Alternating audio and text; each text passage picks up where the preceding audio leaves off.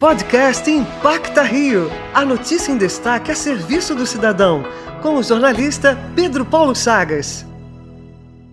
A arte tem o poder único de recriar histórias, e o capoeirista Romildo Santos sabe bem disso. Conhecido como mestre jagunço, ele criou o Reciclação, que ensina gratuitamente jovens a refazer do lixo instrumentos musicais. Jagunço explica como surgiu a ideia. Passando por uma favela na Cidade Alta, eu percebi que tinha muito lixo, na verdade. E um belo dia eu desenvolvi um instrumento, tipo um alfaia. Né? Ele foi o carro-chefe do projeto, e ali eu comecei a desenvolver. É, novos instrumentos. Né? Eu e a minha esposa, a gente conversando.